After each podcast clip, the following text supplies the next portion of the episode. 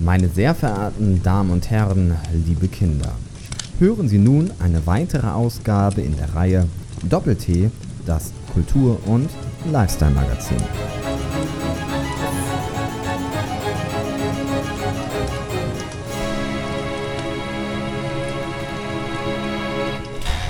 Einundzwanzig, 22, hallo? Hallo? Hallo. Ach, das gibt's ja gar nicht. Hallo. Brat mir doch einer ein Pferd. Mensch, wir sind's. Theo, bist du das? Doppel-T. Du, ich fahr gerade durch den Tunnel. Jetzt muss ich wirklich noch ein bisschen nach, weg. nach, Ach nee. ach, nachjustieren hier. Doppel-T, das Kultur- und Lifestyle-Magazin. Einen ausgezeichneten guten Abend wünschen wir Ihnen. Monatelang getrennt. Bisschen wie bei Kapp und Kappa. Und jetzt endlich wieder vereint. Tobias. Ja, ich freue mich auch ganz besonders, dass du jetzt hier wieder äh, neben mir sitzt, äh, obwohl ich sozusagen mein äh, klimatisiertes äh, Tonatelier jetzt gegen dieses äh, heiße Studio in der Hildesheimer Straße eintauschen musste. Aber ich freue mich natürlich, dass du wieder da bist, Ja. an meiner Seite. Du, ich möchte mal kurz meine Blätter niederlegen. Darf ich dich einmal kurz umarmen? Darf ich mal kurz rüberkommen zu dir? ja, äh, du schreibst dir was auf? Oh. Oh, lecker, lecker, lecker. Verschwitzte Bärte reiben sich aneinander. Was könnte schöner sein? emotional gerade. Ich hab alles so vermisst. War so lange weg und jetzt ist es so schön, wieder hier zu sein. Ja, Entschuldigung. Bei Kappa und Kappa habe ich auch geheult, ne? ja, also Doppeltier, meine Damen du und hast bei Herren. Bambi geheult. Ja, da, das habe ich gar nicht gesehen. Wieder vereint, endlich zurück quasi in HD-Qualität. Ich werde gar nicht müde, Sprechtests zu machen, ja, um mir hier zu verge vergegenwärtigen, wie geil wieder alles klingt nach den Monaten von äh, meinem äh, ja, Exilstudio Griechenland sozusagen. Ja, ist auch so ein bisschen äh, seltsam, dass wir über Skype moderiert haben. Also, Oh. wirklich- also normalerweise sind wir professionelle Journalisten, äh, die auch äh, einen gewissen Anspruch haben hinsichtlich ihrer Arbeit und dann, ach ja, dann machen wir halt über Skype, ne? Ja, ja aus der Not, in der Not frisst der Teufel leider fliegen. Und jetzt sind wir halt hochmotiviert zurück, bestens gelaunt und haben für Sie heute ein wirklich ja, interessantes und kontroverses Thema im Angebot. Verschwörungstheorien. Ja, Verschwörungstheorien, was ist das eigentlich? Was ist eine Verschwörung? Und äh, ich würde erstmal sagen, eine Verschwörung, das ist doch was vollkommen Normales. Der Nährboden des Andersdenkenden, sozusagen. Ja, aber komm, es ist doch total normal, dass man sich verschwört. Und ich würde sagen, die Evolution begünstigt Kooperation, also Verschwörung. Das ist ungefähr so, weißt du hier, äh, ich habe dich doch mal angesprochen, als ich mich beworben hatte als Kassenwart im Porsche Club. Mhm. Ne? Äh, da hatte sich der Georg May, hier unser Geschäftsführer, der hatte sich ja auch beworben. Mhm. Und da bin ich auf dich zugekommen und habe gesagt, hier Theo, pass auf, ne, wenn, wir, wenn du mir hilfst, den Georg da ein bisschen auszustechen, so ein paar Gerüchte zu streuen, dass der nicht gewählt wird, dann kriegst du auch eine schöne Spende aus der Vereinskasse für deinen äh, gemeinnützigen Ein-Mann-Reiseverein.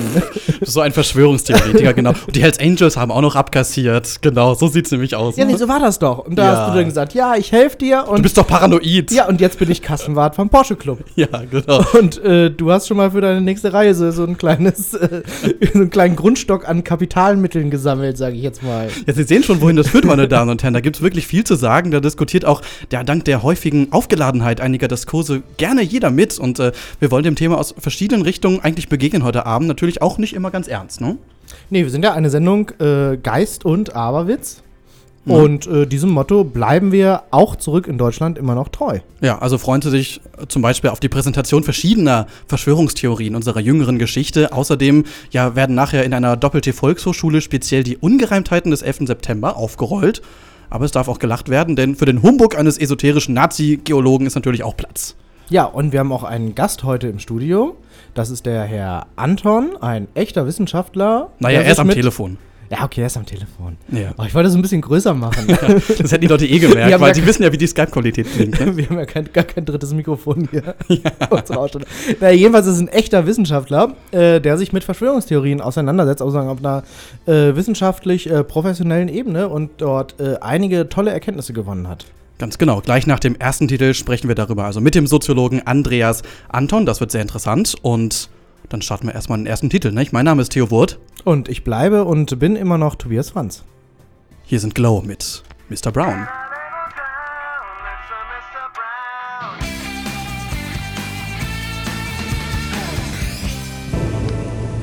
Doppel-T, das Kamingespräch mit Tobias Franz und Theo Wurt. Ja, und an unserem äh, knisternden Kamin geht es heute um das Thema Verschwörungstheorien. Ein Thema, das häufig eher Anlass zur Belustigung gibt als zur ernsthaften intellektuellen Auseinandersetzung. Nicht so aber bei Andreas Anton, Soziologe am Institut für Grenzgebiete der Psychologie und Psychohygiene, kurz IGPP in Freiburg. Und der forscht schwerpunktmäßig über den Umgang mit sogenannten heterodoxen Wissensbeständen oder sagen wir vereinfacht Verschwörungstheorien. Herr Anton, dieser Begriff genießt ja im allgemeinen Sprachgebrauch ein recht negatives Image. Suggestivfrage, ist das zu Recht so? Also die Verwendung dieses Begriffs ist im Prinzip schon eine diskursive Strategie. Also um ja. sozusagen alles, was damit zusammenhängt, äh, zu, zu, zu delegitimieren dieser schlechte Ruf, den Verschwörungstheorien haben, haben sie aus meiner Sicht zu Unrecht, weil sozusagen man sich bei der Betrachtung von Verschwörungstheorien oftmals auf diejenigen beschränkt, die sozusagen sich bislang als nicht wahr herausgestellt haben und damit sozusagen die reale Verschwörungen, die es ja in der Geschichte immer wieder gab, völlig ähm, außen vor nimmt. Also wenn ich das äh, richtig verstehe, was Sie äh, geschrieben haben häufig, dann äh, bedarf es einer bedarf eine Verschwörungstheorie einem Ereignis, das sich äh, tief sozusagen in das kollektive Gedächtnis eingebrannt hat. Was macht solche Ereignisse aus, dass sie Bezugspunkt alternativer Erklärungen werden? Wenn beispielsweise eine eine ähm, offizielle Erklärung von einem Ereignis sozusagen nicht richtig andockt an ein bestehendes Weltbild, an bestehende Vorstellungen, dann kann eben aus meiner Sicht diese Neigung ähm, entstehen, so einen Verdacht zu entwickeln und ähm, sich die Frage zu stellen, ja, stecken hinter den Ereignissen vielleicht ganz andere Dinge als die, die man uns darstellt. Woher rührt denn Ihrer Meinung nach diese Haltung, sich insbesondere als Mainstream-Medium nicht an alternative Meinungen heranzutrauen, so ein bisschen? Es scheint ja eine gewisse ablehnende Haltung gegenüber vermeintlichen Verschwörungstheorien zu geben.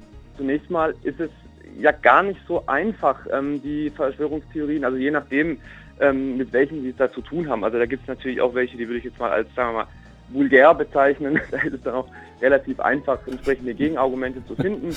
Aber es gibt schon ähm, Beispiele für Verschwörungstheorien, wo man durchaus sagen kann, da steckt eine Menge Hirnschmalz dahinter. Auch wenn sozusagen teilweise die Quellen ja irgendwo fragwürdig sind, aber die Argumentationen sind teilweise nicht von vornherein, nicht per se völlig unplausibel. Äh, manche Quellen sind jetzt auch nicht per se unseriös. Das heißt, ähm, dann müsste man eigentlich, wenn man dem sozusagen auf einem vernünftigen Niveau entgegnen will, müsste man sich ähm, ja doch in intensiverer, äh, differenzierter Weise auseinandersetzen mit diesen Argumentationen. Äh, Sie haben es gerade schon ein bisschen angedeutet, es gibt eben auch Verschwörungstheorien, die sich letztlich bewahrheiten. Und inwieweit nimmt eine solche Verschwörungstheorie, die sich später bewahrheitet, Einfluss auf den Wahrheitsgrad, den man anderen Theorien zumisst. Also nehmen wir mal als Beispiel jetzt den NSA-Skandal. Wenn man dort sieht, Geheimdienste übertreten manchmal Gesetze, hat das also sozusagen äh, in, Deut in der Deutungsperspektive, die Individuen vornehmen, vielleicht auch äh, Einflüsse auf andere Ereignisse dann? Also man ähm, hat meines Erachtens auch im Zuge der ähm, NSA-Affäre gemerkt, dass tatsächlich bis hin zu den Leitmedien äh, teilweise doch ein anderer Umgang mit Informationen, beispielsweise die aus den USA kamen, ähm, an den Tag gelegt wurde. Also es ist da sozusagen ein gewisses Misstrauen durchaus entstanden. Also man kann gar nicht sich vernünftigerweise mit Verschwörungstheorien beschäftigen, wenn man sich nicht auch mit realen Verschwörungen auseinandersetzt. Denn eine der Ursachen für die Entstehung von Verschwörungstheorien ist aus meiner Sicht die Existenz realer Verschwörungen, die es in der Vergangenheit immer wieder gab. Ja, dann äh, noch eine abschließende Frage. Ich habe ein kleines Zitat rausgesucht und zwar schrieb äh, Ludwig Wittgenstein einst über unsere Sicht auf die Welt und ihre Deutung. Mein Weltbild habe ich nicht, weil ich mich von seiner Richtigkeit überzeugt habe, auch nicht, weil ich von seiner Richtigkeit überzeugt bin, sondern es ist der überkommene Hintergrund, auf welchem ich inzwischen wahr und falsch unterscheide.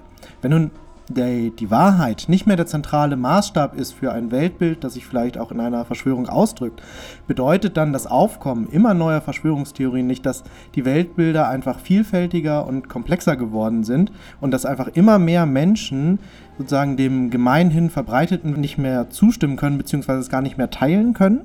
Also ich würde zunächst mal ein Fragezeichen hinter die äh, äh Behauptung setzen, dass Verschwörungstheorien sich immer mehr ausbreiten. Natürlich ist die Informationsmenge explodiert sozusagen spätestens seit Aufkommen der, der Netzwerkmedien, aber vorher ähm, wurden solche Inhalte ja auch über andere Medien, über andere Formate kommuniziert und das aber vielleicht ähm, angesichts dieser vor allem einfachen Zugänglichkeit von sehr vielschichtigen Informationen über das Internet so äh, manche allzu feste Weltbilder äh, aufgerüttelt werden sozusagen und dass man hinkommt zu einer, naja, äh, vielleicht einerseits differenzierteren ähm, Betrachtungsweise, andererseits im schlimmsten Fall sozusagen zu so einer Standpunktlosigkeit. Das kann, das kann schon eine Folge sein, sozusagen. Ne? Das, ist, das ist keine Frage. Aber andererseits finde ich solche, auch der Umgang mit Verschwörungstheorien, der teilweise ja doch so was sehr also fast schon pathologisieren das hat, ne? also es sind ja so ganz gefährliche Vorstellungen und so weiter. Das, da, ich finde, da, da, schwingen manchmal so eigenartige sozialhygienische Vorstellungen äh, mit davon, was Menschen denken dürfen und was nicht, die eigentlich einem, einem offenen, liberalen ähm, ähm Staat mit einer offenen Diskussionskultur gar nicht gut anstehen. Und das war Andreas Anton vom Institut für Grenzgebiete der Psychologie und Psychohygiene in Freiburg für Doppel-T. Hallöchen, hier ist Doppel-T. Gibt ja verschiedene Ausprägungen von Verschwörungstheorien. Auch der Grad der Absurdität kann variieren. Was macht die Sonne uns vor? Implosion. Und eine Implosion erzeugt immer Abkühlung. Logisch. Und ich wiederhole es noch einmal, an Betracht auch der Gäste, die jetzt neu sind. Die Sonne ist kalt. So. Ja, meine Damen und Herren, das war Dr. Axel Stoll und der Doktor ist sogar echt.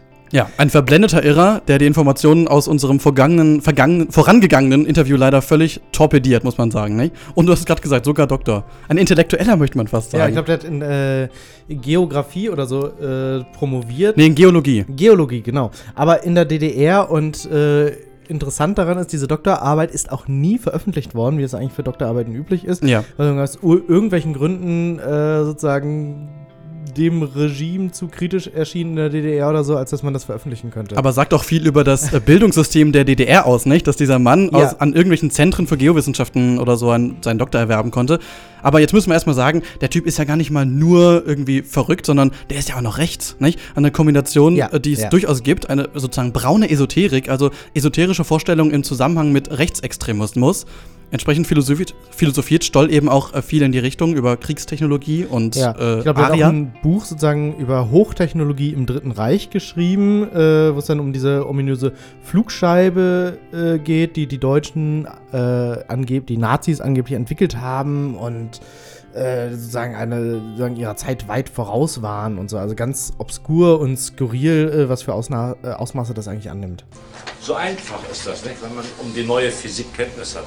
Das Gute ist aber, er immer voll auf dem neuesten Stand, ne? Ja, ja, ja. Das ist auch eine, durchaus eine Gefahr, muss man ja sagen, von der äh, man schon länger liest, dass so politische Ideologie auch Verschwörungstheorien für sich instrumentalisieren und er gehört eben ja, genau ja, dazu, ja. weil er wirklich über viele Dinge eine Meinung hat, die einfach entweder nicht zeitgemäß sind oder sowieso völlig absurd. Ja, also für mich ist er auch so eine Art Wanderprediger. Also, denn man muss ja sagen, das, was er sagt, findet ja durchaus bei vielen, vielen Menschen Anklang.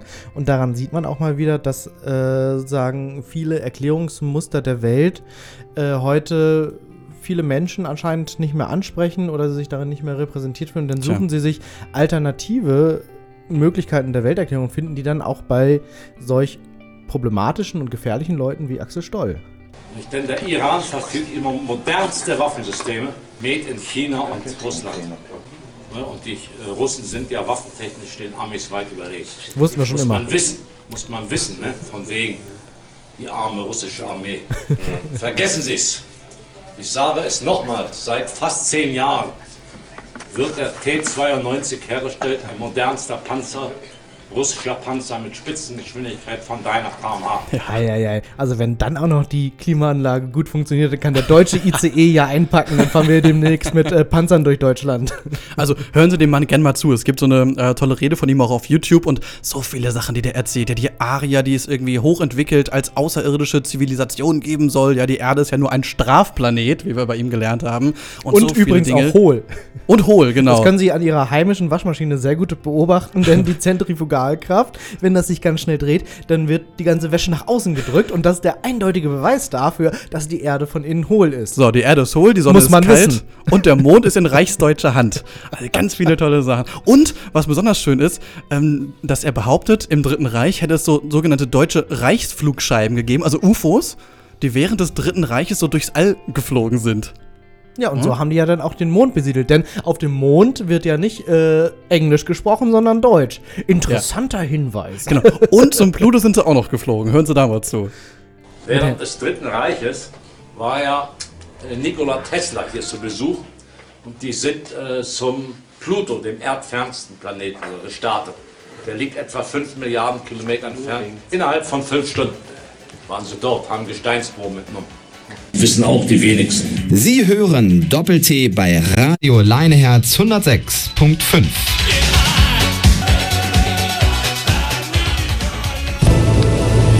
Doppel-T, Lieblingsstücke.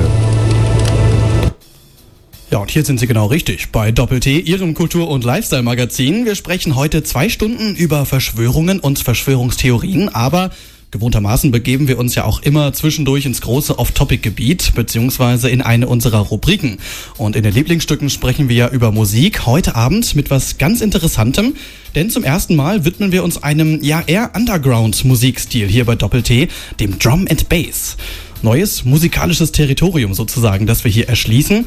Da musste ich mich auch erstmal selber ein bisschen einlesen, denn wenn man da nicht ganz so doll mit vertraut ist, den ganzen Subgenre-Unterschieden, ne, das weiß man ja auch alles nicht so genau. Ne? Gibt beispielsweise noch Dubstep und Minimal oder Drumstep. Ne? Ist alles irgendwie elektronische Tanzmusik mit verschiedenen Einflüssen drin und äh, Drum and Bass oder kurz DNB, wie man auch sagen kann, kommt da mit einer verhältnismäßig hohen BPM-Zahl daher, bis zu 190 und legt im Gegensatz zum basslastigeren Dubstep mehr den Wert auf den elektronischen Rhythmus. Wie sich das genau anhören kann, wollen wir Ihnen natürlich musikalisch nachweisen. Ausgewählt habe ich heute ein Trio namens Nero. Kommen aus London, sind vor rund sechs Jahren vielleicht zunehmend bekannt geworden und lassen sich sowohl als Drum and Bass als auch als Dubstep-Künstler einordnen. Und besonders markant ist, dass Nero seit einigen Jahren mit einer weiblichen Gesangsstimme arbeitet. Die klingt in dem teils harten elektronischen Klangdschungel auch echt nicht übel, muss man sagen. Gibt im Ganzen sogar noch eine etwas individuellere Note, denn als Laie hört man gerade bei so Remix-Covers zum Beispiel, die Nero natürlich auch hat, ja eher weniger die Unterschiede unter den Künstlern heraus. Da macht die klare Gesangsstimme schon was aus. Thema Diskografie. An offiziellen Alben gab es erst eins, das lautet Welcome Reality, erschienen im Jahr 2011. Und daraus erleben wir jetzt den äußerst hörenswerten Titel Promises, der es auch als erste Single gleich auf Rang 1 der britischen Charts schaffte, für sieben Wochen. Dubstep und Drum and Bass diesen Monat in den Doppel-T-Lieblingsstücken. Hier kommt Promises von Nero. Dieses Lied ist in deinem Land leider nicht verfügbar. Das tut uns leid. Doppelpunkt, Minus, Klammer auf.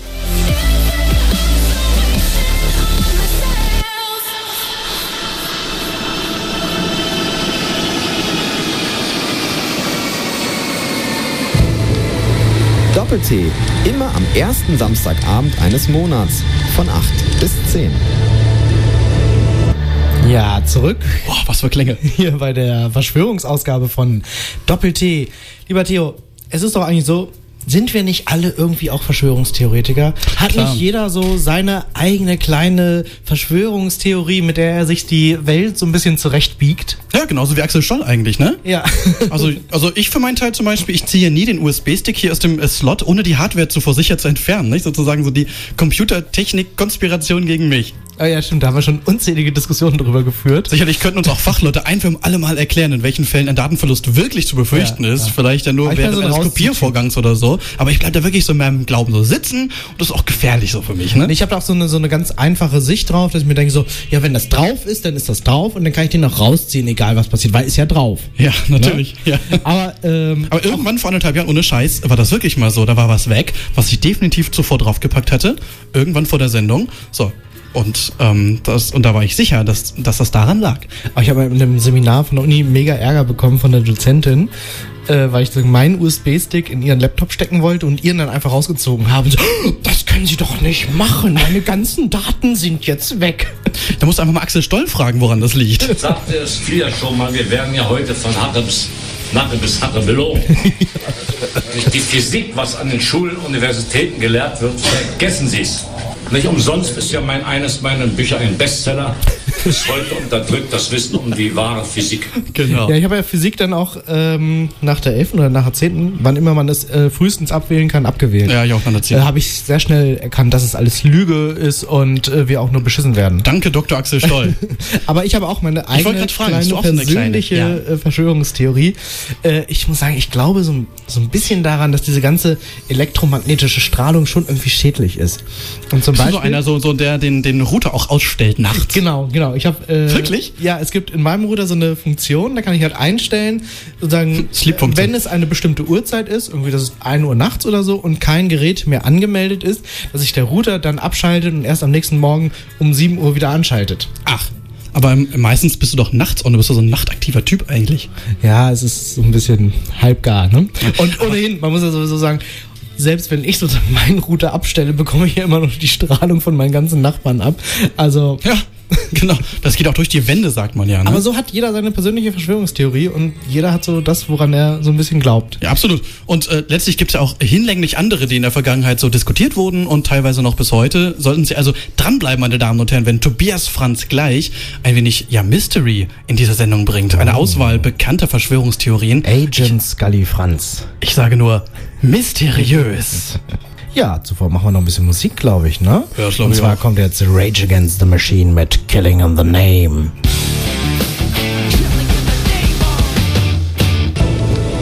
Sie hören Doppel-T, das Kultur- und Lifestyle-Magazin. Willkommen zurück bei Doppel-T Conspiracy XL, die Verschwörungsausgabe. Mysteriös.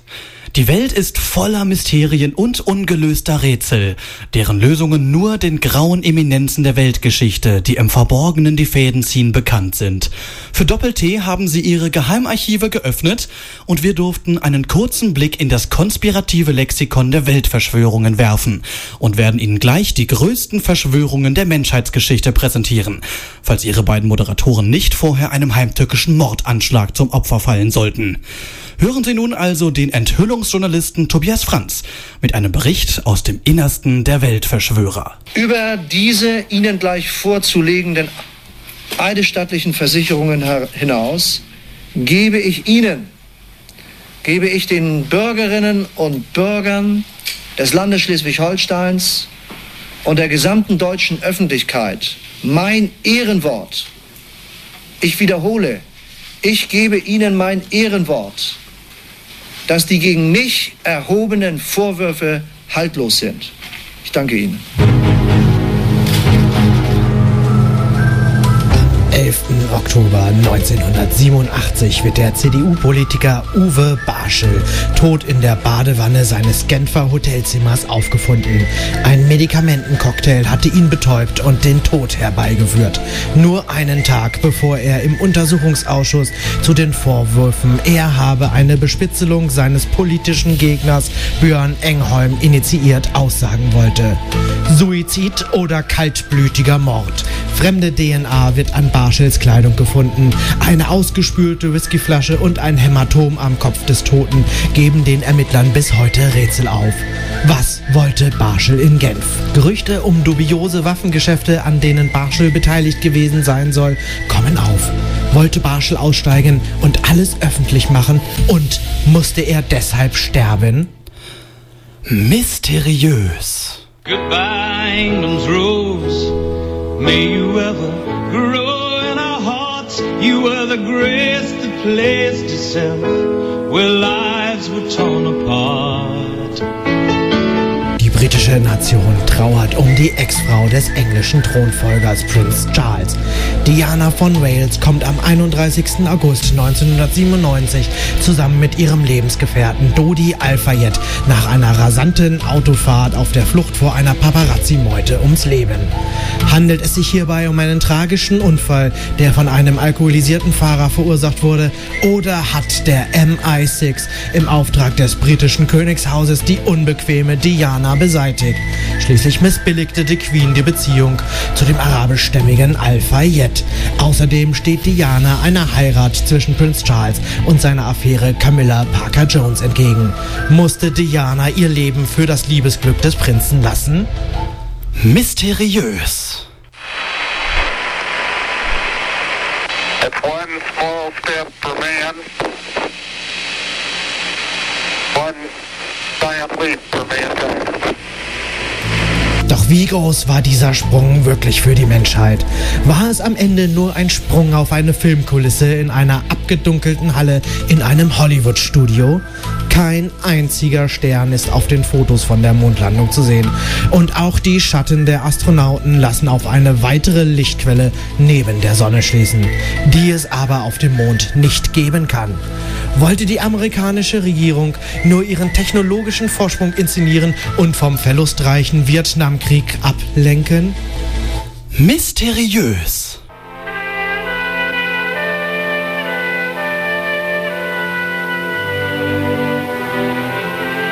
At last in Washington, a nobler drummer takes command. Led by the slim, dark figure of Jacqueline Kennedy, there now begin those measured steps by which the nation bears its fallen presidents into history. Dieses Mal trägt die amerikanische Nation einen ihrer Repräsentanten zu Grabe. Der junge Präsident John Fitzgerald Kennedy wurde am 22. November 1963 von zwei Gewehrschüssen niedergestreckt und verstarb kurz darauf. Schnell präsentiert die Polizei Lee Harvey Oswald als den Täter, der kurz nach seiner Festnahme von dem Nachtclubbesitzer Jack Ruby, der wiederum der Mafia nahestand, ermordet wird. Wollte Ruby seinen Präsidenten rächen oder handelte er im Auftrag der Mafia, um die wahren Hintermänner des Attentats zu schützen? Hatte die Mafia etwa noch eine Rechnung mit dem amerikanischen Präsidenten offen? Mysteriös.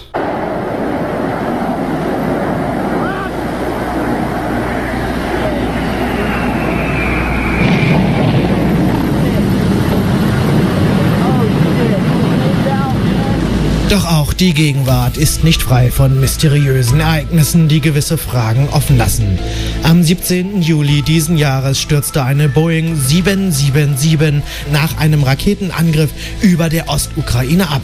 Schnell sind auch hier die Schuldigen gefunden. Separatisten sollen das Flugzeug abgeschossen haben. Doch es gibt Ungereimtheiten. Die Trümmerteile passen nicht zu einem Raketenabschuss. Tonbandaufnahmen vom Funkverkehr scheinen älter als das Unglück selbst. Und es gibt Gerüchte, ukrainische Kampfjets seien ebenfalls in der Luft gewesen. Wird die Öffentlichkeit bewusst getäuscht? Mindestens sechs Passagiere wollten zur Welt-AIDS-Konferenz, darunter der renommierte AIDS-Forscher Job Lange, der Insidern zufolge auf dieser Konferenz seinen jüngst entwickelten Impfstoff gegen die Immunschwäche präsentieren wollte. Dieser Impfstoff ist mit dem Absturz natürlich verloren gegangen. War dies also ein gezielter Schlag, um die Heilung von AIDS zu verhindern? Das ist doch alles mysteriös.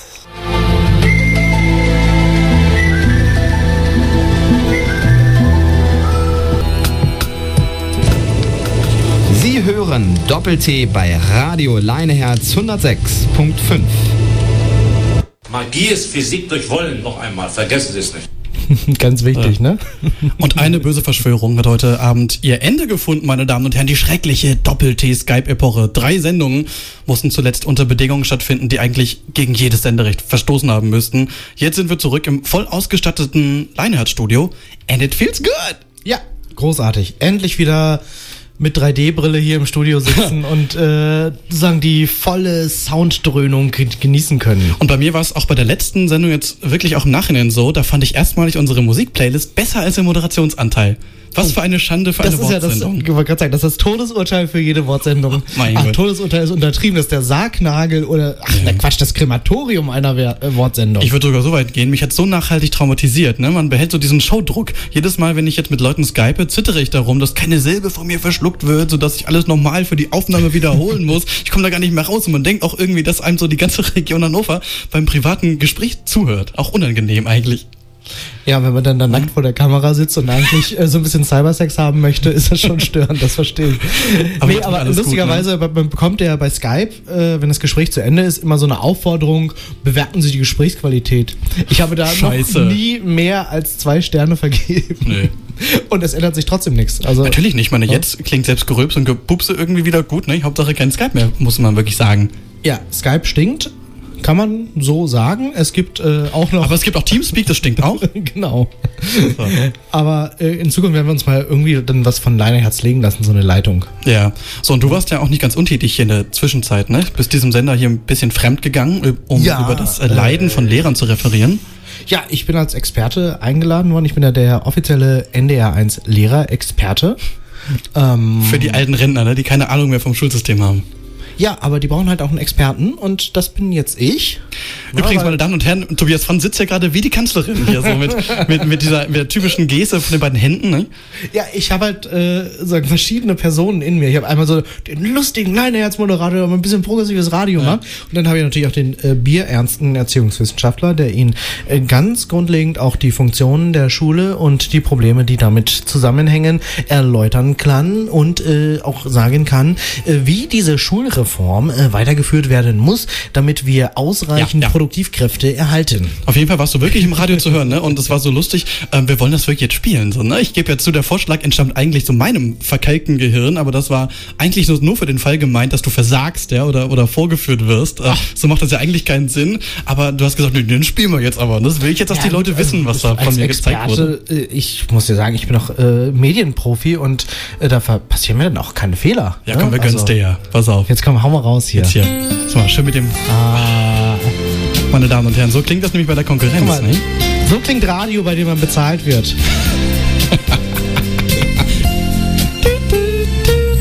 Und jetzt aufgepasst. Und jedes Jahr gehen wieder Tausende an die Universitäten, um Lehrer zu werden. Warum eigentlich? Ich würde erstmal sagen, das Interesse an den Fächern und die Überzeugung, dass diese Fächer für junge Menschen einfach einen Mehrwert haben können und eben einfach die Freude an der Lehrtätigkeit. Und ich glaube, das kann auch jeder nachvollziehen, der schon mal jemandem etwas erklärt hat und dann äh, die Erkenntnis in dem Gegenüber hat auf Flackern sehen. Tja. Tja, Liebe Freunde, sagen, ne? Sie hörten soeben einen Beitrag zur Selbstbeweihräucherung Ihres Gastgebers Tobias Franz. Hallo. Seid doch mal ehrlich, mehr brauchbares Material gab es einfach gar nicht. Nur 10 Sekunden Otto, ne? eine ganze drei Stunden Podiumsdiskussion war wahrscheinlich irgendwie unbrauchbar und muss deswegen weg, Nö, nö, weggeschnitten ich, werden. Äh, hatte nur ganz kurz Zeit. Also ich habe, glaube ich, auch äh, ins man Mikrofon effektiv Baumarkt weniger gesagt, ja. als jetzt da abgespielt wurde. Ich hatte keine Zeit. Ich muss ja auch direkt zum nächsten Termin, ne? Die haben doch aus alten Doppel-T-Moderationen noch Sachen was rauskopiert. zusammengeschnitten. Na, du weißt auch, wie das ist. Da hast du dann einfach auch keine Zeit für sowas. wundervoll. Ne? Die Assistentin sitzt dir im Nacken und sagt, ja, Franz, wir müssen weiter, wir müssen weiter. Ja. Und dann sagst du da so einen halben Satz und dann bauen die halt aus dem, was man noch so hat, irgendwas zusammen. Oh Gott, das ist schon wieder richtig ekelhaft. ja. Also, als, als Hörer fand ich ja schon gerade ein bisschen. Pass auf, wir machen das so. Wir bleiben jetzt noch so ein paar Sekunden, um dich einfach bei deinen Fans für die jahrelange Unterstützung zu bedanken nach diesem großen Erfolg. Komm. Ja, in erster Linie möchte ich natürlich äh, meinen Eltern danken, die mich immer unterstützt haben und immer an mich geglaubt haben. Und äh, außerdem möchte ich auch meinem großartigen Team, das immer, auch in jeder Heroinkrise hinter mir stand, mich ganz aufrichtig und herzlich bedanken. Ohne euch wäre all dies nicht möglich gewesen. Und ihr hättet alle selber Karriere machen können, aber ihr wart doof genug, alles für mich zu tun und ich werde alles behalten und nichts abgeben. Oh. Ah, guck mal, da habe ich ganz kurz die Haltung Wir verloren. machen einfach Musik. Schluss jetzt. Doppel-T. Kunterbuntes Radio mit Theo Wurt und Tobias Franz. Und in diesem Moment wird mir bewusst, dass wir eigentlich auch unseren Jingle über das Internet hätten spielen können, denn eigentlich wollte ich darüber jetzt, äh, darauf hinaus. Äh, ja, meine Damen und Herren, wir sind ja auch im Internet vertreten, nicht? Bei Facebook zum Beispiel, Doppel-T bei Radio Leineherz 106.5. Da finden Sie alles, die Podcasts und die Playlisten und dann können Sie alles runterladen über ganz normalen Download, über iTunes auch und bei YouTube gibt's uns dann natürlich auch und zwar über 1065 doppelt. Das ist unser Kanal. Und wenn Sie uns mal irgendwas mitteilen möchten, Songwünsche, Lob, Kritik, Bewerbungen für ein Praktikum, schicken Sie uns einfach eine Nachricht. Wir melden uns bei Ihnen. Richtig, genau. So, unser Thema heute ist ja die Verschwörungstheorie und da haben wir natürlich noch eine ganze vollgepackte Stunde mit tollen Sachen. Was haben wir noch vor? Ich werde noch ein bisschen was über 9-11 erzählen. Wir haben noch, ähm, was haben wir noch so? Ja, wir werden noch ein bisschen über das kommende Wacken sprechen. Richtig, richtig. Oder genau. gerade stattfindende Wacken. Aber Auch so eine mysteriöse Sache. Aber da sage ich gleich noch ein bisschen was zu. Ja, und wir haben natürlich ähm, auch zum normalen Thema noch was. Zum Beispiel über die Bielefeld-Verschwörung wollen wir auf jeden Fall noch was sagen. Und da ist sicherlich noch einiges dabei. Und ne? äh, unser Graf, Christian von Schewe. Warum sagst du eigentlich da. Graf? Ja, ist unser Graf. Das ist unser Graf? Ja. Ich dachte, unheilig wäre der Graf. Na gut. Nee, wir haben ja eine Praktikantin, wir haben einen Grafen, wir haben einen Redakteur. Ja. Das sind ganz normale Funktionen in so einer äh, Radiosendung. Wusstest du das nicht? Ach so, das, ja. Muss man mal im Handbuch nachlesen. Ja, ja. Das Handwerkliche fehlt mir manchmal so ein bisschen. Hast ja völlig recht. So, gleich die Nachrichten um 21 Uhr. Hier ist Doppel-T. Gleich die zweite Stunde mit Tobias Franz und Theo Wurt. Und jetzt Coldplay. The Sky Full of Stars. Für die Sendung Doppel-T hier auf Radio Leineherz 106.5 haben die redaktionelle Verantwortung Theo Wurt und Tobias Franz. Radio Leineherz 106.5, 100% Region Hannover. So einfach ist das, nicht? wenn man um die neue Physik Kenntnis hat. Ja, ganz einfach ist das. Sie schalten einfach Radio Leineherz 106.5 in Ihrem Heimempfänger ein und schon können Sie diese tollen Jungs äh, von der Verschwörungstheorie-Front hören. Absolut. Ja, und welches Stadium folgt auf die Verschwörungstheorie? Ja, gewissermaßen die Verschwörung selber eigentlich, nämlich wenn sie sich irgendwie als bestätigt herausgestellt hat. Auch da haben wir ja jüngste Beispiele, etwa die NSA-Affäre. Ganz genau. Also da hat sich im Nachhinein einfach äh, herausgestellt, sozusagen das, was im äh, Volksmund ohnehin schon bekannt war, eben, dass wir alle überwacht werden, oh, hat sich im Nachhinein einfach bewahrheitet. Erinnert mich interessanterweise so ein bisschen an den äh, Pädophilie-Skandal der katholischen Ja, Kirche. der Missbrauch. Ne? Also da war es ja genauso. Eigentlich haben wir es doch alle schon immer gewusst, dass der, dass der Pfarrer ne, gern mal da ne? Den Gürtel öffnet. Naja, ich will ja nicht weiter darauf eingehen. Ja, überhaupt äh, relativ viele Themen, auch wenn man mal so ein bisschen kramt, wenn es jetzt um die FIFA-Korruption geht, die Ja, sind auch in aller ja. Munde. Im Prinzip weiß es jeder und wenn jetzt mal irgendwelche Fakten auf den Tisch kämen, gut, die gibt's vielleicht sogar schon, bin ich jetzt auch nicht so ganz in der Materie, aber letztlich weiß man es. Genauso auch zum Beispiel, ich habe mal eine sehr interessante Dokumentation bei, bei ähm, äh, ZDF Neo oder Kultur bei ähm, Wild Germany gesehen über Satanismus. Das ist im Prinzip auch bekannt, dass es sowas gibt, eine, eine sehr eine okkulte und sozusagen sehr, relativ radikale Kultur.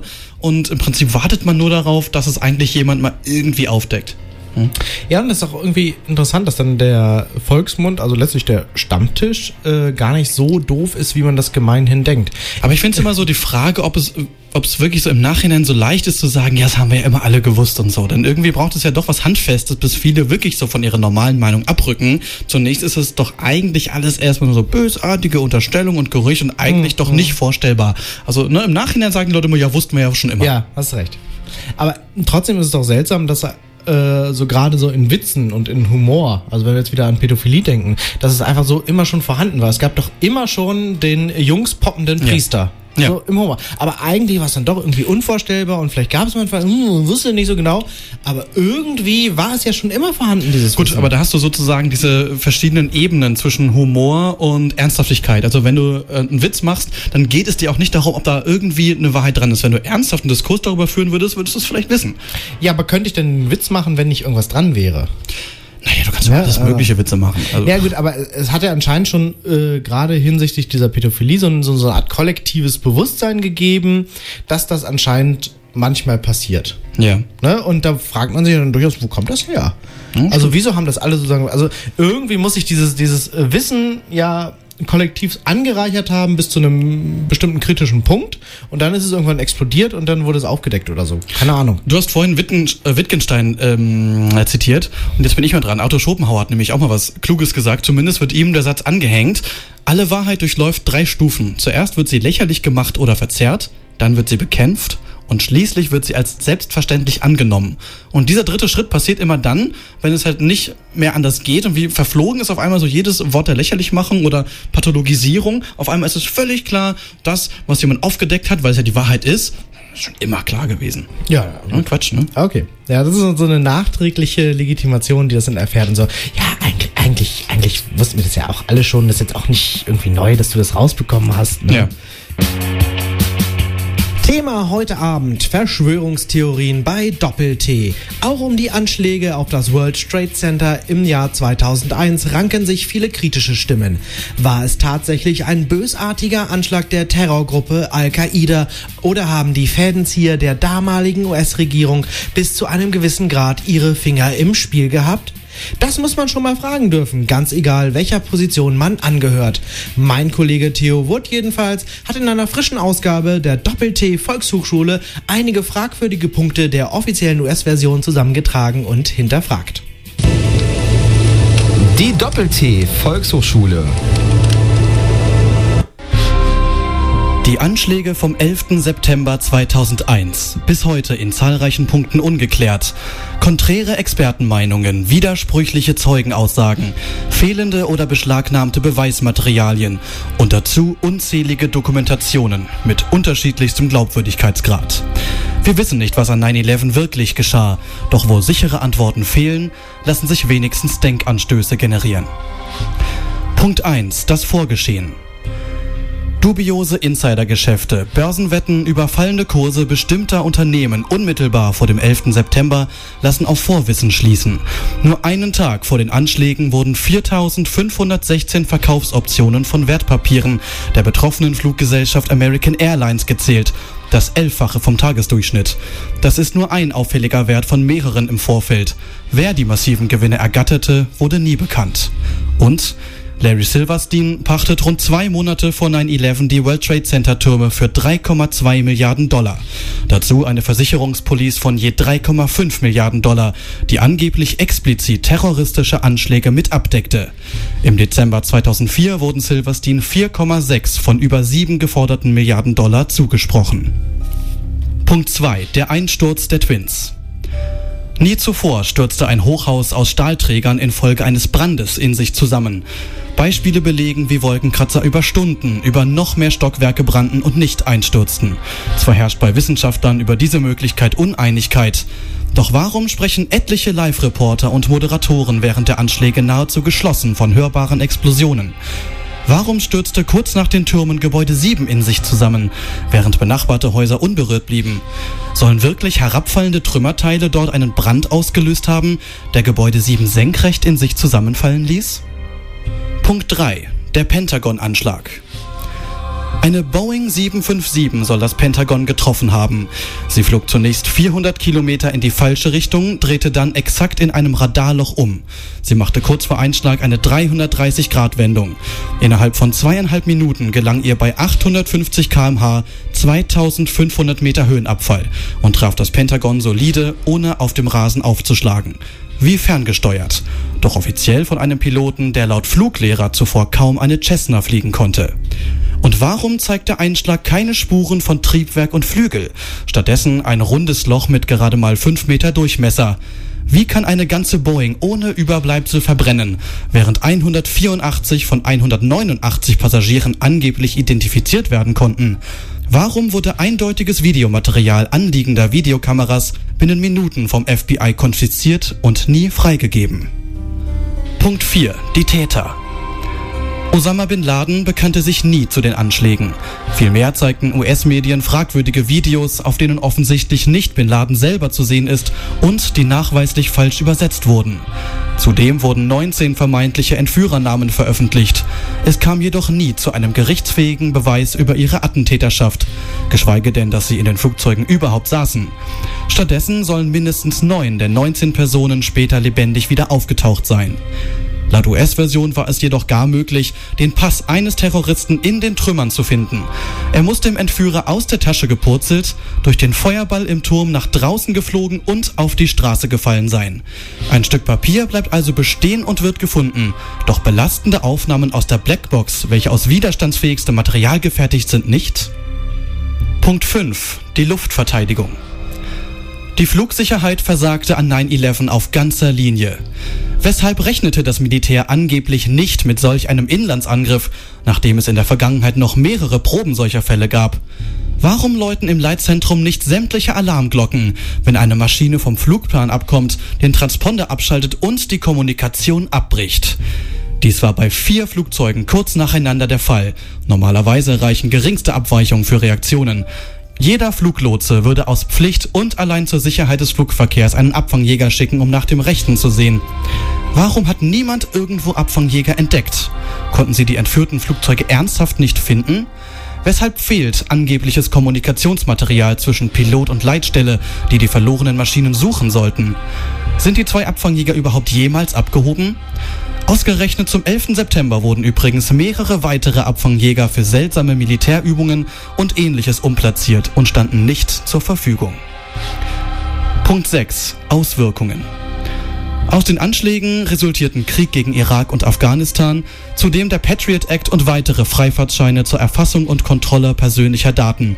Nicht zu vergessen ein astronomischer Geldfluss etwa aus Versicherungen oder an der Börse, sowie die vermeintliche Unauffindbarkeit von gelagertem Gold im Wert von hunderten Millionen Dollar. Woher kommen derart viele Zufälle, Unklarheiten und Widersprüche? Weshalb werden Beweise unterdrückt und zu ungemütlichen Fragen keine Auskunft gegeben? Wer mit offenen Karten spielt, könnte all die absurden Verschwörungstheoretiker und dreisten Verleumder ein für alle Mal zum Schweigen bringen. Doch an einer wahrhaftigen Aufklärung scheint aus irgendwelchen Gründen kein Interesse zu bestehen.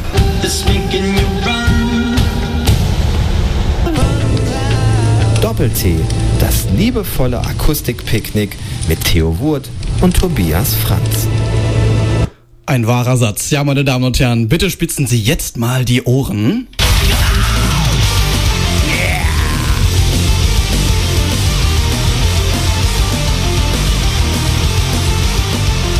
Es ist wieder Zeit. Das Wacken Open Air 2014 steht ins Haus.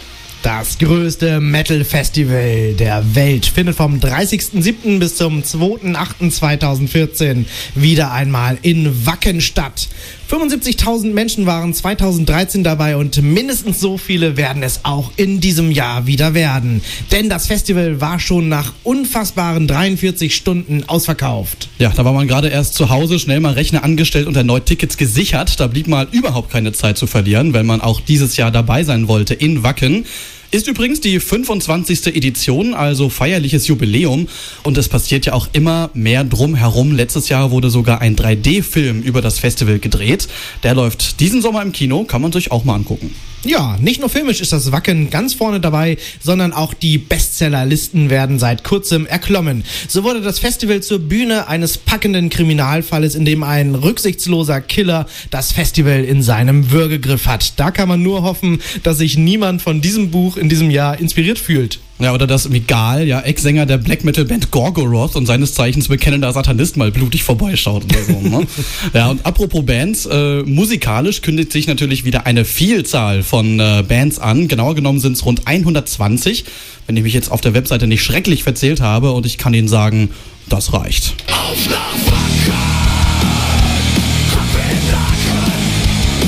Arme hoch für die Hymne. Ja, das war mal die Hymne vor ein paar Jahren auf nach Wacken von Onkel Tom. Dieses Jahr auch für Sodom am Start. Und mit dem Mann soll es sogar Wettsaufen geben, habe ich gelesen dieses Jahr. ja, ich glaube, ich äh, kenne da auch zwei Aspiranten für die äh, Siegerkrone dieser sportlichen Auseinandersetzung. Ich weiß nicht genau, wen du meinst. Also Wölfi vielleicht von den Kassierern, den du sicher meinst, vielleicht Ozzy Osbourne, ja, wurde ja auch ein Alkoholproblem nachgesagt. Ja, genau die. Ja. Aber ich glaube, die müssten vorher nochmal ins, äh, ins Trainingslager und äh, die Leber chemisch reinigen lassen und gegebenenfalls auch vielleicht austauschen lassen. Wahrscheinlich, ja. Ich glaube, dabei könnten die Schlechter aus Kalifornien, namentlich Slayer, die in diesem Jahr auch dabei sind, sicherlich behilflich sein.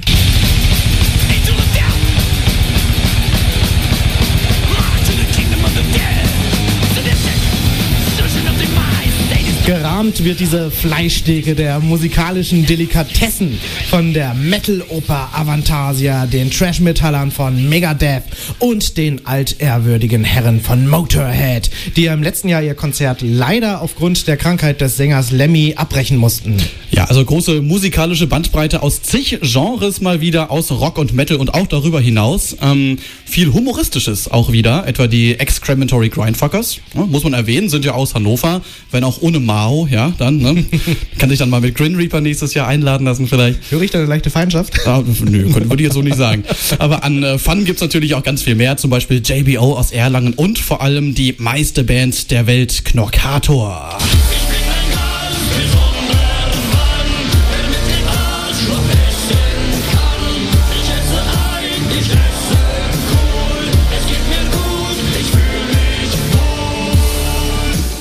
Ja, immer wieder appetitlich und schön, ja. Da wird es hoffentlich auch ein kleines äh, Wiedersehen geben mit Alf Arthur und Knorkator. Sie werden sich vielleicht erinnern, den hatten wir ja im März äh, bei uns auch im Interview. Ja, Mensch, das klingt auch nach einem echten Heimspiel für uns beide, denn aus meiner Heimat, dem schönen aschgrauen Nienburg an der Weser, rücken schon zum zweiten Mal die Spielmänner der Gruppe Impius Mundi an. Ja, also ganz viel Musik, aber ich meine, von der Musik werden Sie als Hörer ja gar nicht so viel mitbekommen. Ja, können es ja nicht einfach mitschneiden, sonst gibt's nämlich Ärger. Stattdessen äh, hören Sie eher unsere Stimmen, denn von uns wird es äh, wieder einen bunten Festivalbericht geben. Genau genommen wagen wir neben unserer reinen Festivalberichterstattung sozusagen auf der großen Wackenschaubühne ein kleines Experiment. Ja, und zwar das große Doppel-T-Experiment. Allerdings ohne Ayman Abdallah, Galileo und ProSieben, aber mit zwei aufstrebenden Größen der akademischen Welt. Ja. Wir wollen nicht zu viel verraten, aber es wird eine Zeit vor diesem Experiment und eine danach geben. Und so ein bisschen auch, wo du gerade schon die äh, ganze C-Prominenz gesagt hast, angelehnt ans Jenke-Experiment. Ja, also diese RTL-Show mit dem Verrückten und seinen Selbstversuchen. Bei uns nur möglichst nicht ganz so ungesund und weniger lebensmüde. Ja, also Sie merken, wir rufen sozusagen die Bundesjugendspiele des deutschen Radios aus und hoffen, Ja. dass für uns ausnahmsweise mal nicht nur Teilnehmerurkunden rausspringen. Genau. Wir wollen Ihnen das nur mal andeuten jetzt, ja, damit die Überraschung noch bestehen bleibt. Wird auf jeden Fall lustig. Unter anderem, also wir haben so ein paar Aufgaben einfach vor, die wir uns stellen wollen. Unter anderem eine ja, Daueraufgabe, also quasi eine, eine permanente Herausforderung, wofür wir ja Sorge tragen müssen, sie durchgängig nebenbei aufrechtzuerhalten, ja. Ja, und mir wurde jetzt von der Redaktion auch schon gesagt, dass diese Aufgabe auf jeden Fall unsere beiden Kernkompetenzen betreffen wird. Oh, was das wohl sein mag, ne? Kann nur großartig werden. Ja. Dann wird es eine ja, sprachliche Aufgabe geben, wenn man so will. Ein kleines äh, Gegeneinander zwischen uns. Wir spielen nämlich Bullshit-Bingo.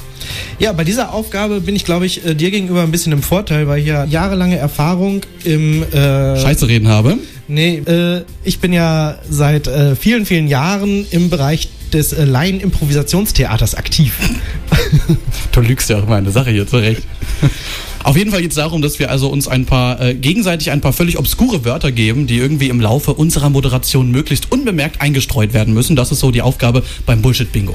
Ja, und außerdem werden wir zwei Aufgaben haben, bei denen wir die Festivalbesucher ein wenig integrieren werden in unser schönes Spiel. Bei einer werden wir den extra von meiner lieben, lieben Oma angesetzten Spezial-Altenheim-Schnaps unter die Eisenmägen der Metaller bringen. Das wird haarig. So viel kann ich versprechen.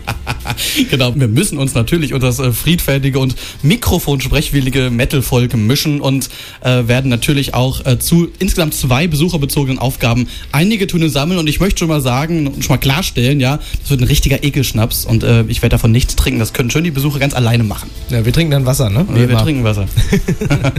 ja, und abschließend äh, erlegen wir uns noch eine Art Promi-bezogene Aufgabe auf. Es läuft ja der ein oder andere VIP herum, munkelt man, und äh, da versuchen wir mal ein paar ja, Doppel-D-Grußworte zu sammeln. Ja, eben. Also, die Promis sollen ja von dem Doppel-T-Esprit, den wir dort versprühen werden, nicht verschont werden. Nicht, dass dann hinterher irgendwer weint, weil er nicht mitspielen durfte oder so, ne? Genau. So, das Doppel-T-Experiment mit diversen Herausforderungen und davon wollen wir natürlich möglichst viel erfolgreich bewältigen nebenbei und das werden Sie dann natürlich mitbekommen in unserem Report vom Wacken Open Air 2014. Ah, ich freue mich jetzt schon, dieses Jahr wieder dabei zu sein. 2013 hatten wir ja unsere große Wacken-Reportage, die ziemlich ergiebig war eigentlich, auch wenn es so am Ende so ein bisschen eskaliert ist. Aber für alle, die damals nicht dabei waren, den Podcast boykottieren oder sich schlicht nicht erinnern, gibt es gleich nochmal eine kleine Zusammenfassung. Genau, vorher noch ein bisschen Musik hier bei Doppel-T. Bis gleich.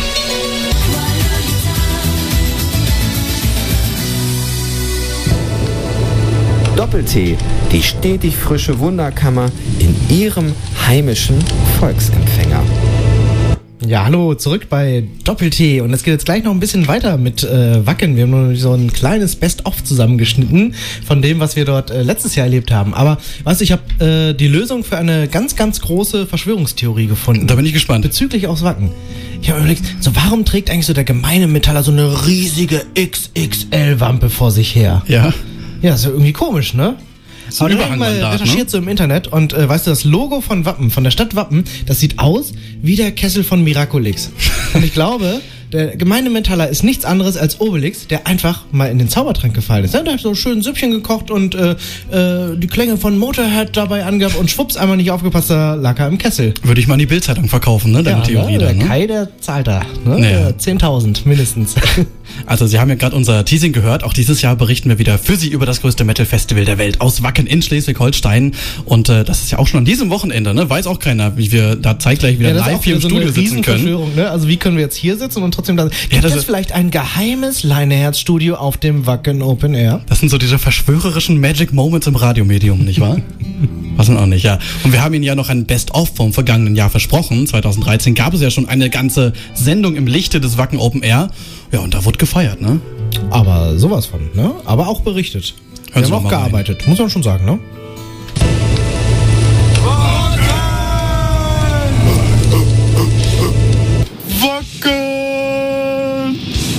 Sie auf dem Weg zum Wacken? Die Atmosphäre ist sowas von toll. Dieser Frieden, der hier ausgestrahlt wird. Ich finde das phänomenal. Dass sie gut drauf sind, dass die einfach und jeder grüßt und alle haben sie Spaß und es gibt keinen Ärger. Jeder Wackener verdient durchschnittlich am Festival 4000 Euro. Ja, das ist doch nicht schlecht. Sind Sie im Schnitt oder drüber? Ich bin, ich gehöre zu dem Dorf, äh, das äh, nur tangiert wird, also nur seitlich, ein bisschen bei schlechtem Wind mehr. Ah, Da sind es dann nur 2000, ne? Interessant ist es, die Leute zu sehen. Es sind, sind ja wirklich Typen dabei, die sind sehenswert. Tim Melzer, zu dem äh, gehen wir mal ganz schnell.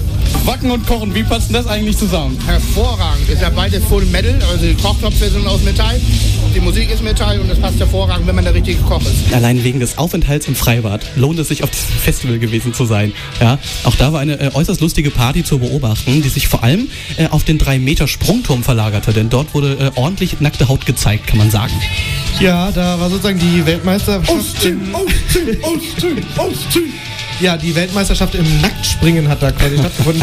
Wobei ich sagen muss, es hatte für mich teilweise Züge von modernem Theater. Ja. Es hat sich nämlich immer genau die Person ausgezogen, von der man es eigentlich am wenigsten wollte. Thomas Jensen ist bei uns, seines Zeichens Mitbegründer des Wacken Open Air, 36 Grad. Was äh, ist so deine Einschätzung? Lieber Sonnenbrand oder Schlammschlacht auf Wacken? Wir haben gesagt, Rain or Shine. Und in diesem Jahr ist uns Shine versprochen. Äh, dass wir es natürlich immer über, äh, übertreiben müssen, tut mir vielleicht auch ein bisschen leid, aber es ist schon warm hier. Einen leicht angekaterten guten Morgen wünschen wir an diesem vierten Tag. Es ist Samstag, wir haben so ungefähr halb elf. Langsam sogar schon Aufbruchstimmung hier auf dem VIP-Platz. Tobias, wie geht's dir? Du hast gestern einen kleinen Unfall gehabt abends noch. Oh ja. Ich habe versucht, eine äh, Dose zu öffnen, um noch eine leckere Gulaschsuppe zu essen. Ungarische Gulaschsuppe, mal dazu sagen. Ich bin hier mit dem Messer etwas abgerutscht und. Aber nicht von Tim Melzer. Nee, nicht von Tim Melzer. und habe mir ein wenig den kleinen Finger aufgeschnitten. Ja, das sah erstmal ziemlich eklig aus. Es war natürlich sehr dunkel. Äh, hast geblutet wie ein Schwein. Ähm, offensichtlich ist es dann doch nicht so schlimm, aber ähm, diese Dinger da an so einem Taschenmesser sind auch gefährlich. Ja, brandgefährlich. Hi, hier ist Tobi Sammel von Avantasia und ihr hört Radio Leineherz Doppel-T und äh, macht's schön laut. Ja, ich muss sagen, also ich hatte auch äh, Tage nach dem Wacken noch so ein Phantomschnarchen. ja, das muss ich auch sagen. Wie so ein Tinnitus, ne, den Ja, man nicht genau, wegbekam. genau. Ne? Also Oropax sind wirklich wärmstens zu empfehlen. Am besten noch so eine... Und nicht für die Konzerte. Ja, und wir haben auch mit Leuten gesprochen, die allerdings noch so ganz äh, gesund und munter waren. Zum Glück nur leider etwas breit. Denn da war es schon ungefähr 1 Uhr nachts. Ähm, sollte eigentlich eine Besucherumfrage werden, die wir Ihnen jetzt präsentieren. Hören Sie jetzt einfach mal das, was davon übrig geblieben ist. Ich war so richtig voll wie zehn Russen. Und es war so brüllend heiß. Dann habe ich mich da hingelegt, da zwischen den beiden Zelten da. Ja, und da habe ich erstmal geschlafen und ich bin aufgewacht. Und ich hatte eine Binde an der Seite geklebt. Zwei Frauen, also wirklich heiße Frauen, Ja. halten diesen Bierbonschlauch, ja, und er geht durch die Hose eines Mannes. In seinen Mund. Durch die Hose in den Mund. Ja, in meinen Mund. Allerdings. Sozusagen äh, virtuell angewichst. Ich war gerade das erste Mal seit Tag 1, seit Mittwochmorgen. Ja, am Samstag, an Tag 4. Und das ist toll. Entschuldigung, liebe Hörer, aber. Ja, man kann das, kann das auch so ein bisschen äh, kulturwissenschaftlich sehen, sage ich mal. Jedes Kunstwerk möchte eine gewisse Katharsis, einen gewissen Abgang bewirken. Was ist das meistverkaufte Medikament während des Wacken Open Air? Wenn es Medikament sein soll, Aspirin und sonst Blasenpflaster. Hätte jetzt gehofft, Viagra oder so. Viagra. nein, nein, nein, die Leute sind alle ganz. Äh, Ganz potent. Sind Sie, äh, sind Sie gegen Demonstrant? Wacken fährt geradewegs in die Hölle praktisch, ne? Und die ganze Sauferei und Hurerei, was wegen der Sauferei und der Hurerei halt, gell? Aber sind Sie denn Wackener? Nee, ich bin Schwäbisch Haller. Und äh, sagen Sie in Schwäbisch Hall, was würde man mit Leuten wie den Wacken-Besucher machen? Äh, ich würde die aufhängen? Nee, ich würde die einfach verprügeln, einfach. Richtig verprügeln. Und vielleicht auch ein bisschen anzünden? Ah, nee, anzünden nicht, das wäre gemein. Aber Prügel, Prügel kehrt euch, Prügel kehrt euch. Die waren niemals auf dem Mond. Ach, glaube ich auch nicht. An Anmerken von mir jetzt. Außerdem sprechen sie auch nicht Englisch, sondern nur Deutsch. Interessant, nicht? Ein versteckter Hinweis, dass der Mond in reichsdeutscher Hand nämlich ist. Doppel-T. Kunterbuntes Radio mit Theo Wurt und Tobias Franz. Ja, ganz genau. Und dieses Radio bringt sie jetzt nicht zum Mond, sondern nach Bielefeld, der Stadt, die es ja eigentlich nicht gibt, äh, folgt man äh, der Satire die Bielefeld-Verschwörung. Oh ja. Eine Freundin von mir kommt ja aus Bielefeld übrigens und die kann es nicht mehr hören. Ne? Ach, du kommst aus Bielefeld. Mensch, Das gibt's doch gar nicht, die Stadt, ne? Ich muss sagen, jedes Mal, wenn ich jemanden aus Bielefeld treffe, dann liegt mir der Spruch. Oh. Ja. Und das- wie sich- und sogar genau. Angela Merkel hat es ja äh, irgendwann mal gesagt, bei irgendeiner Preisverleihung. Und nach Bielefeld geht der Preis, sofern es denn existiert. Bla, ja, bla bla bla. Ja. Und wie sich die Leute dann in ihrem originellen Witz suhlen, genau wie du. Ne? Das ist wie wenn Leute so, Theo, wir fahren nach. Lodge. Nee, ich schäme mich für diese Leute. So. Wirklich mal. Also, eine Satireverschwörung, du hast ganz recht, aus dem Jahre 1994. Und da wird ja so ein großes Geflecht eigentlich von Verschwörungsaktanten gesponnen, ja, die daran beteiligt sein müssen. Zum Beispiel so Fälscher der Uni Bielefeld Webseite und der Uni oder von Bielefeld.de und die DFL auch mit der Arminia und so, ne? Und angeblich Ja, auch tote Prominente werden dort versteckt gehalten. Aber die werden immer als äh, die da oben bezeichnet. Ja, stimmt. Der ganze, durchgehend die da oben oder die. Ne, man, also bleibt immer eine undefinierbare große Masse. Ja. Was ich aber an der Bielefeld-Verschwörung an sich sehr interessant finde, äh, dass es halt zeigt, womit schädliche, sage ich jetzt ganz bewusst, Verschwörungstheorien operieren, nämlich mit geschlossenen Argumentationen. ja. Und sagen immer, wenn etwas nicht in das äh, Schema integrierbar ist, dann haben die da oben das eben so bestimmt. So ähnlich argumentieren übrigens auch Kreationisten. Ne? Also sobald ich irgendein äh, Gegenargument äh, bringe gegen die Schöpfung der Erde durch Gott, wird halt gesagt, ja, aber das hat halt Gott gemacht. So eine geschlossene Argumentation, da kannst du nicht ran. Die ist in sich immer plausibel. Klar. Und du kannst alles integrieren. Und das ist das Problem. Trotzdem würde mich mal interessieren, ob unser ähm, Kollege von vorhin, unser Interviewpartner, der Wissenschaftler äh, Andreas Anton, ähm, ob er den, äh, den Macher von der Bielefeld-Verschwörung mögen würde, weil im Prinzip versucht ja dieser Bielefeld-Verschwörer, ich habe seinen Namen vergessen, Achim, Achim Held. Held. Achim Ja. Held, genau. Ähm, versucht ja auch so ein bisschen die Verschwörungstheorie als, als Phänomen an sich ein bisschen zu diskreditieren. Ja. Und, also gut, das war 1994, aber, ne, aber genau das ist ja eigentlich etwas, was wir gelernt haben, eigentlich unangemessen ist. Ne? Ja gut, aber auch der Herr Anton äh, differenziert ja zwischen verschiedenen Verschwörungstheorien. Er sagt ja, es gibt auf der Ja, aber einen das tut Seite, der Achim Held vielleicht nicht, ne? Gut, das wissen wir nicht. Aber letztlich äh, wendet Achim Held sich ja äh, gegen Verschwörungstheorien, gegen die sich Herr Anton wahrscheinlich auch wenden würde, eben äh, solche, die schädlicher Natur sind und die äh, irgendwelche obskuren Erklärungsmuster Ja. herbeimühen. Ja, wirklich, wirklich ein Herbeimühen eigentlich. Ja, zum, also ich würde zumindest auch einräumen, dass durchaus ein reales Problem dahinter steckt, insofern, als dass ja Verschwörungstheorien auch so eine, so eine pauschale Anti-Haltung provozieren können. Ja, dass sich Menschen quasi als so schön kritisch erachten ne, und ganz explizit zeigen wollen, dass sie ja noch lange nicht alle schlucken ne, und nicht an den stumpfen Mainstream glauben und dann aber schon in einem so überzogenen Maße alles in Frage stellen, um besonders kritisch und reflektiert zu wirken, dass es eigentlich schon unangemessen ist. So von wegen, ne, das ist ja sowieso alles anders und schon gar nicht so, wie irgendwer behauptet.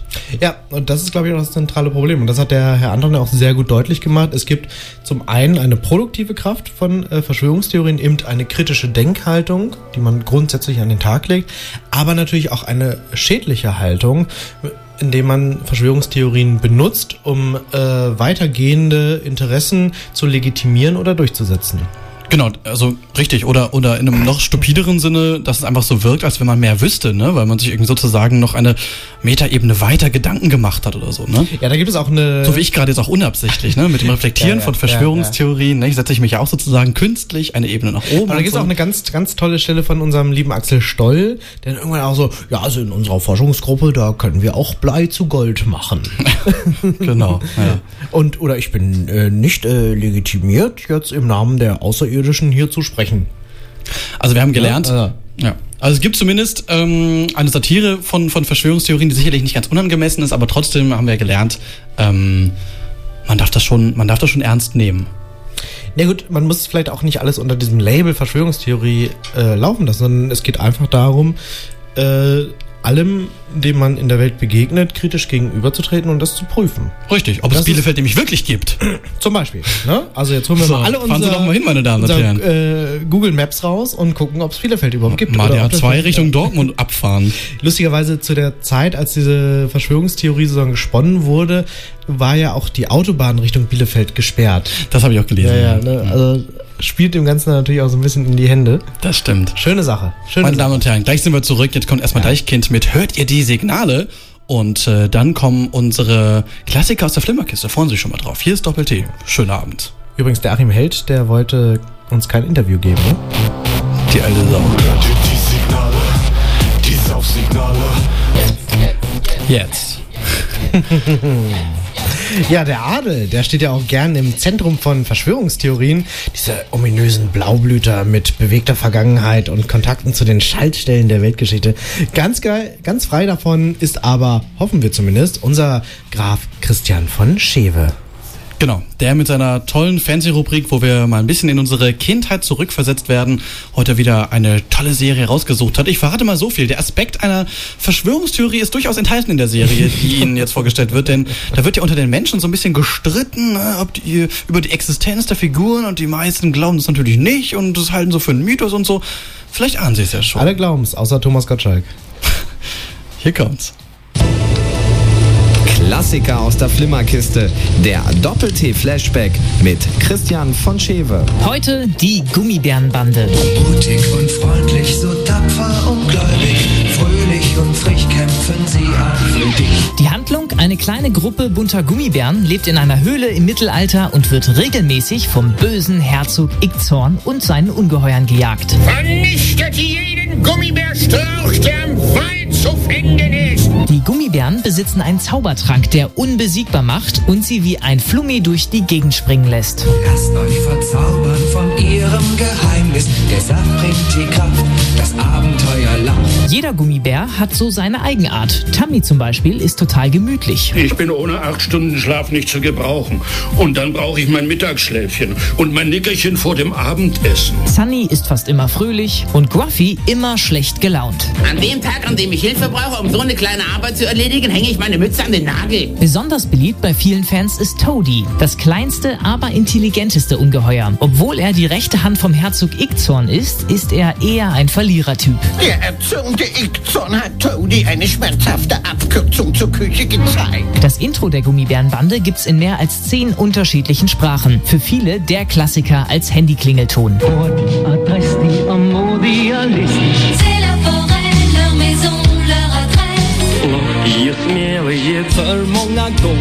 Nesse, ne sig så nämlo förväg Die Gummibärenbande ist unter den Disney-Serien die mit den meisten Staffeln. Insgesamt wurden nämlich sechs Staffeln in sechs Jahren produziert. Und es gibt sie immer noch im Pay-TV und für alle, die Englisch können, auf DVD. Das sind die Gummibären Doppel-T kritisch hinterfragt. Das Wort zum Sonntag. Ja, und das kritische Denken, das Saatgut jeder Verschwörungstheorie, das haben wir auch seit zwei Jahren hier bei Doppel-T aufgesaugt und regelrecht verinnerlicht. Und zwar in unserem Wort zum Sonntag, unserer Reflexionsrubrik. Der wird ja auch manchmal eine gewisse Konspiration nachgesagt. Da wird doch tatsächlich behauptet, dass unsere Kollegengespräche unauthentisch seien. Völlig, völlig absurd. Manche gehen sogar so weit, dass wir das Wort zum Sonntag komplett vorgeben und skripten. Ekelhafte Hetzkampagne. Gut, dass wir mit solcherlei Verschwörungen heute Abend aufräumen können. Deine Herzkollegin Karen Beckers, Expertin für Verschwörungstheorien. Erstmal, du trägst eine Aluminiumhaube. Warum? Das ist doch keine Aluminiumhaube, das ist ein Strahlenabsorptionsgerät. Ich wiederhole, Strahlenabsorptionsgerät. Und das funktioniert so. Ihr seht hier ja links diesen Schlauch. Da wird die Strahlung von der Antenne katalysiert und nach unten geleitet und dann in ganz harmloses Cadmium transformiert. Und über diese schließmuskelartige Öffnung jetzt hier rechts wieder freigesetzt. Das Ganze dient meinem Schutz und ich kann euch nur dringend raten, euch das auch zu bestellen. Was? Wieso? Wovor schützt du dich denn? Was ist denn hier so gefährlich? Was für eine Frage nach vor Radiowellen. Habt ihr das nicht gehört? Es ist doch rausgefunden worden, dass Menschen systematisch durch Radiowellen vergiftet werden. Da sind wir Radioschaffende ja ganz besonders im Kreuzfeuer. Ein ganz schlimmer Komplott. Ich vermute sogar, dass unangenehme Entscheidungsträger im großen Medium Radio durch diese Radiowellen im Fall der Fälle einfach zur Strecke gebracht werden können. Motive sind ja immer die gleichen. Geld, Macht, Lizenzen, Sendezeit. Ach komm, das ist ja nun kompletter Blödsinn. Wer soll das denn bitte behauptet haben? Michael Moore oder was? Blödsinn? Ihr seid wohl nicht auf dem Laufenden. Ja, das haben Experten doch längst veröffentlicht. Ich habe da einen hochinteressanten Artikel auf diewirklichewahrheit.net.ru gelesen. Ihr müsst doch nur mal die Augen aufmachen. Das tagespolitische Geschehen. Guido Westerwelle hat ohne Ende Radiointerviews gegeben. Und jetzt sehen wir ja, wohin das bei ihm führte. Durch diese ganze Bestrahlung. Und wenn wir uns nicht bald alle schützen, brauchen wir uns auch nicht zu wundern, wenn wir mit Gelbsucht und Alzheimer oder was auch immer auf den Krebsstationen liegen und darauf warten, auf die Palliativstation verlegt zu werden. Aber Moment mal. Es gibt doch in der Wissenschaft überhaupt gar keinen nachgewiesenen Wirkungszusammenhang zwischen Radiowellen und Krebserkrankungen. Ja, die Wissenschaft, die will uns immer so einiges glauben machen. Hier auf der UKW-Frequenz 106.5 soll es übrigens besonders gefährlich sein. Was meint ihr? Warum die damals Radio Flora dicht machen mussten? Man sollte auch nicht immer alles glauben, was im sogenannten Mainstream verkauft wird. Tun wir jetzt mal so, du hast recht. Welche Ausmaße nimmt diese Radiowellenverschwörung denn an? Wer ist da alles involviert? Ich glaube, diese Frage beantwortet sich von alleine, wenn man überlegt, weshalb Mobiltelefone erfunden wurden.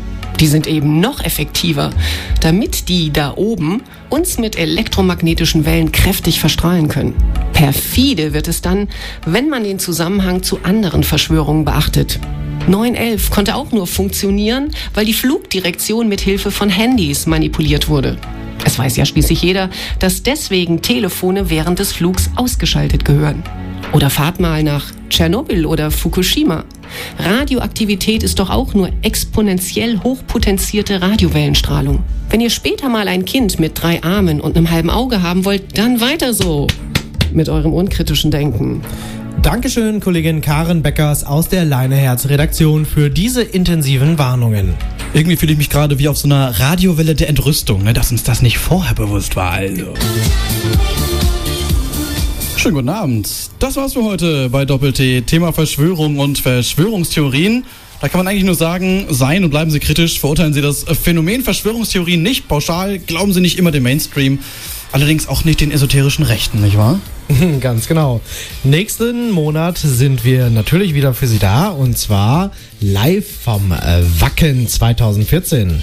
Das stimmt. Wusstest du eigentlich, dass einer der beiden äh, Moderatoren der nachfolgenden Sendung fast so heißt wie du? Ist mir neulich aufgefallen. Nee. Tobias Franke. Das ist ja ein Zufall. Was Wenn da nicht ein? Komplott im Spiel ist. Was Elektro machen die irgendwie, ne? Ah, mag ich ja gar nicht, ne? Also den machen wir jetzt platt, das haben die bestimmt gehört. So, wir sagen für heute au revoir. Unsere Namen Tobias Franz und Theo Wurz und äh, schauen Sie doch mal bei Facebook, nicht? Also Doppel-T bei Radio Leineherz 106.5. Ja, und hier kommen unsere letzten Worte. Ja. Was sind die letzten Worte eines Vaters, der seinen Sohn für einen Versager hält? Bin ich gespannt. Schieß ruhig, du Feigling.